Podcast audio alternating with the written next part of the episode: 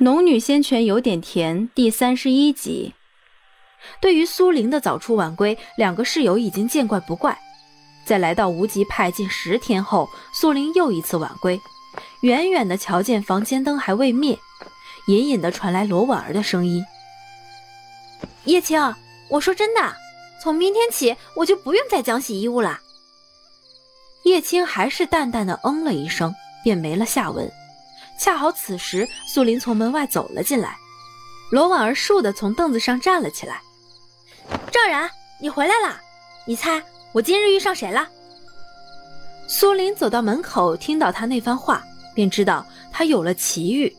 因为几人都整日忙碌，实际上住了十几日，他们交流的时间却有限，也并不十分了解对方。苏林顺着他问道：“遇上谁了？”其实兴趣并不大，但人家那么兴致勃勃地询问，当个观众也得捧捧场，更何况是室友了。罗婉儿似乎很满意他懂起了自己的意思，笑眯眯地挽着苏玲的手臂，一起坐下。告诉你，我遇上了妙玉真人的掌上明珠陆子霖啦。那边叶青已经换了衣服上床，被子一抖，便把整个人裹了起来，道了声：“我睡了。”罗婉儿见叶青不捧场，红嘴翘了翘。苏林也没时间跟他一问一答，直接道：“刚刚听你说你不用再讲洗衣物了，想必就是这位掌上明珠帮了你吧？”你猜对了。罗婉儿歪着头，清秀的五官笑起来有点媚意。叶青和罗婉儿恰恰相反，带着点利落洒脱的味道。过几日我也给陆小姐说说。让他给你也换换活不用了，我现在做着挺好的。苏林赶紧打断，他如此干脆的拒绝，其一是因为藏书阁的活让他有很多时间可以修炼，其二他也不想轻易欠人人情。要知道人情债最难还。罗婉儿听苏林拒绝，看了对方一眼，眼里飞快闪过一抹轻视。在他眼里，这种机会都不要的人是自甘堕落。罗婉儿终于发觉屋子里的两人与自己根本不是一条船的人，再说下去只觉索然无味。以后她还是少与他们来往才是，免得掉了自己的身份。于是伸了个懒腰，不欲再与苏林多说。啊，好困，我先睡了，明天还得陪陆小姐去抓灵兽。苏林看了对方一眼，轻嗯了一声，没有下文。待两人都上床歇息后，苏林才打水洗漱，根本没有把罗婉儿的事情放在心上。苏林躺到自己被窝里后，也没有停止修炼，依旧不停运转灵气。纳气五层到六层之间的差距，让苏林终于明白了每一个阶段跨度有多难。这十日间，聚灵丹他吞服了两颗，都已经炼化，可达到六层需要的灵气还是远远不够。兴许还有他资质原因在里面，所以即便睡觉，他也不敢懈怠。一夜又很快过去，第二日天刚放亮，苏林便去了藏书阁，因为昨夜在山洞里修炼太晚，他还未来得及收拾，是以今日他不得不赶早，必须得在藏书阁开门前把一切收拾妥当。藏书阁里成百上千的巨型书架有序地排列着。昨日还回来的书籍会堆放在最前面的书架上，由藏书阁里看守的老伯收回，他只负责把书都归还原位就好。他站在最前一列书架前，施展空无术，先把书籍分类好，再一一放回他原本的位置。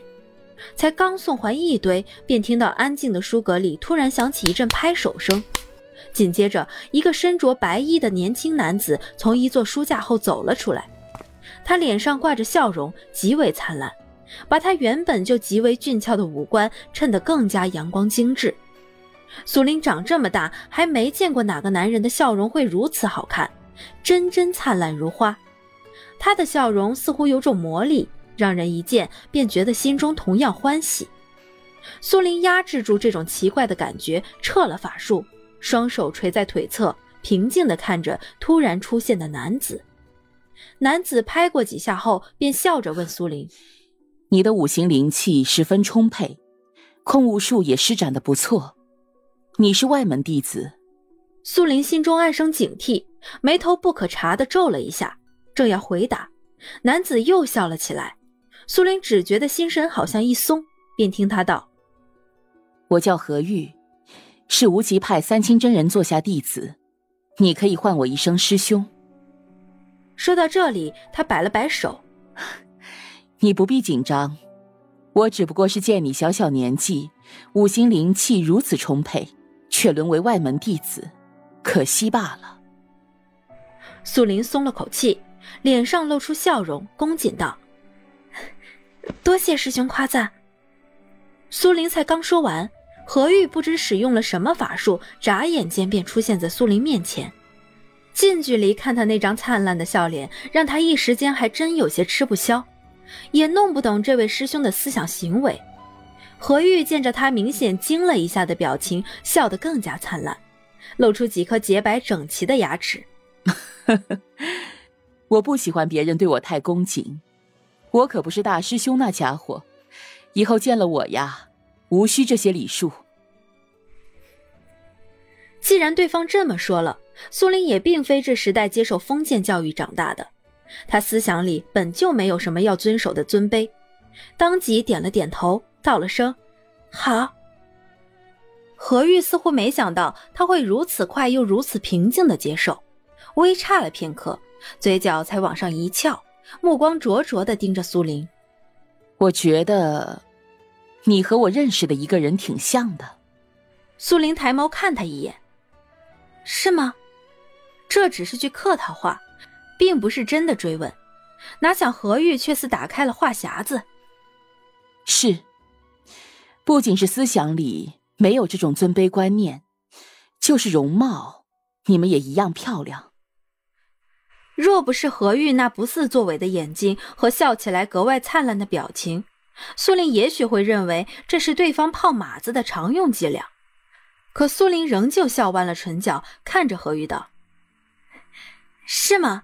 何师兄，是不是每次见到一个女弟子，你都这样说一遍？”何玉未见生气。脸上依旧保持着那灿如阳光般的笑容。你真聪明。对于何玉真真假假的话，苏林也没心思分辨，依旧保持着礼貌的微笑，询问：“师兄这么早来藏书阁，可是要找什么书？”何玉也没再提刚刚的话题，撩动白衣，露出几颗白牙。刚才修炼到关键时刻，突觉丹田处有滞涩感，不知何故。所以来此查查典籍，没想到师妹你这么早就来了。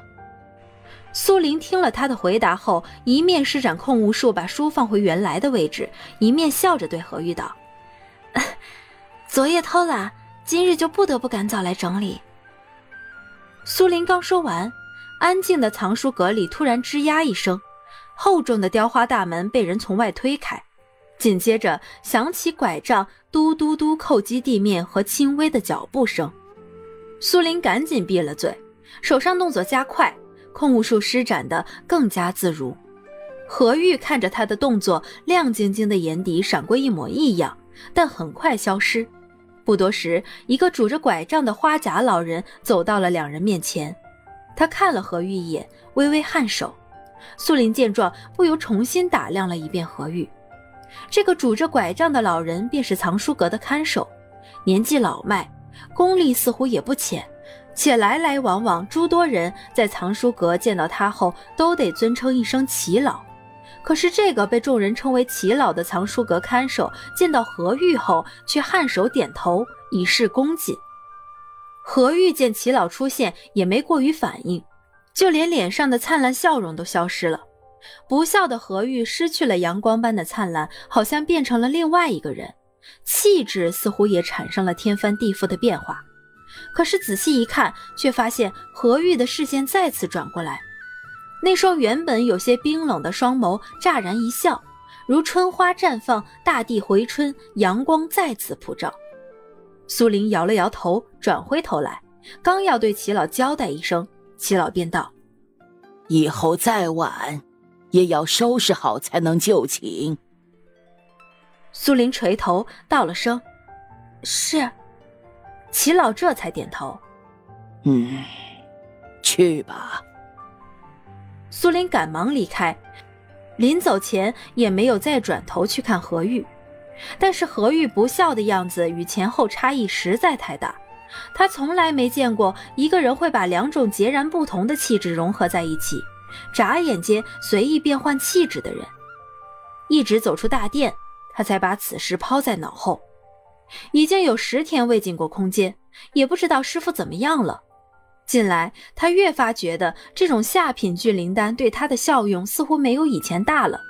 他想问问师傅，什么时候才可以炼制中品聚灵丹？又需要一些什么灵草？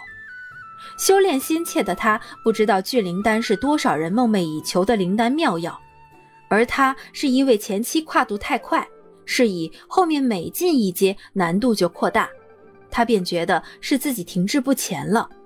正思索着下次回家要好好准备一番，还要进空间把后面进阶要准备的灵药都准备好。后背却被人猛然一拍：“冉儿，你怎么会在这里啊？”一个含着惊喜的清脆声音在他身后响起，却惊了他一跳。